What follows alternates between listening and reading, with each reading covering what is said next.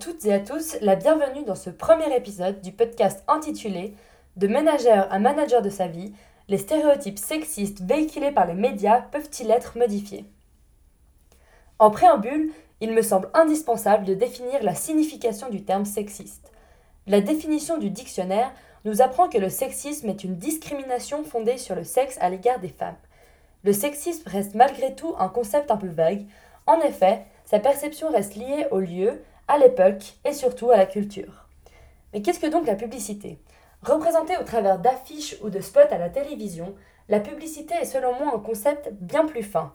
En effet, au-delà d'une simple technique d'information, la publicité est avant tout un moyen de persuasion qui a pour but de faire acheter un produit ou un service. Elle étudie de manière approfondie le public qu'elle soit touchée, la cible, ou les conditions dans lesquelles il doit être touché. C'est au travers de diverses questions au sujet de ce qui doit être communiqué à cette cible, comme où, quand, quoi, comment, que la publicité permet de toucher les consommateurs. Ces questions ne traduisent aucune limite apparente.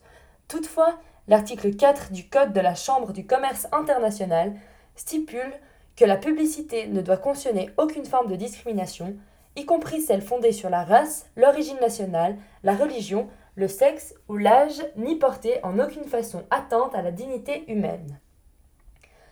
Comment se fait-il donc, avec une loi aussi claire, que le corps, le statut, l'intelligence ou encore la crédibilité de la femme soient autant utilisés dans un but communicatif, commercial et lucratif?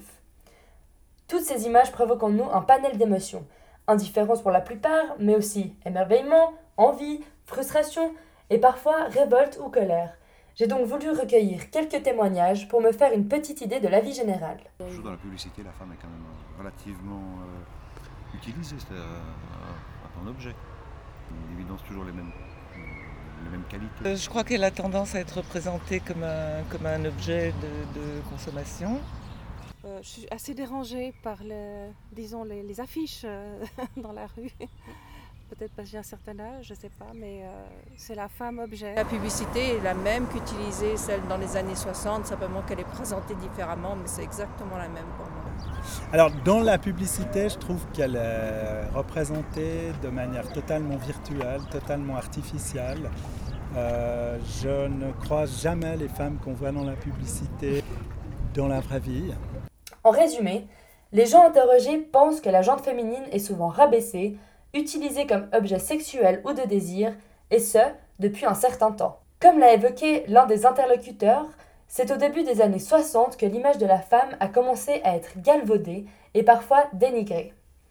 Comme cette publicité pour un aspirateur de la marque Hoover, où l'on peut voir une femme sous l'arbre de Noël avec le slogan Christmas morning, she'll be happier with a Hoover, traduction, elle sera plus heureuse avec un Hoover. Si cette image de la femme confinée à la maison nous paraît aujourd'hui réductrice, il en était autrement à cette époque. La publicité a-t-elle donc su s'adapter à l'évolution du statut de la femme ou a-t-elle toujours eu un temps de retard? Qu'en est-il aujourd'hui? Pour répondre à ces questions, je m'arrêterai un instant sur l'évolution de cette image. Merci d'avoir suivi cet épisode, je vous retrouve au prochain et d'ici là, gardez vos yeux ouverts et un avis critique.